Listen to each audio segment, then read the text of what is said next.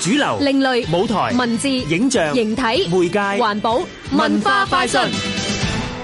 年少嘅佢冇選擇嘅權利，去定留都不由自己。但係佢嘅名字就偏偏流傳至今，在劇院，在街道。在山巒，講緊嘅係浪人劇場最新製作《棒球場上的亞熱帶少年》Fallen。今次個劇呢，最主要呢就係圍繞住一個香港嘅傳奇人物，佢叫周秀臣。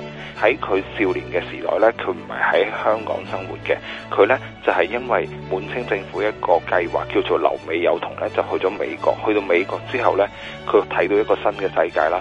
咁原本呢，佢可以攞咗呢啲知識之後，係翻翻去滿清政府嗰度工作嘅。咁但係事與願違啦，滿清政府嘅腐敗呢，令到佢冇能夠完成個學業，跟住被逼翻返去中國嘅。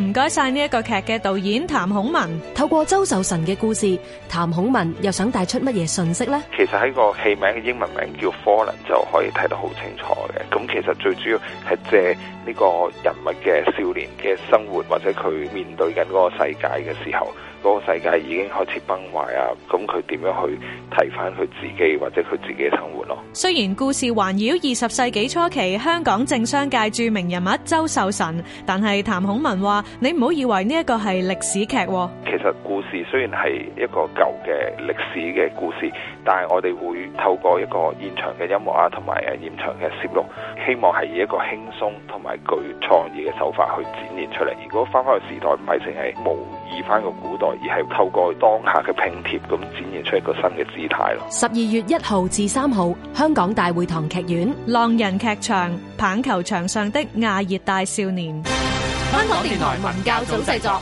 文化快訊。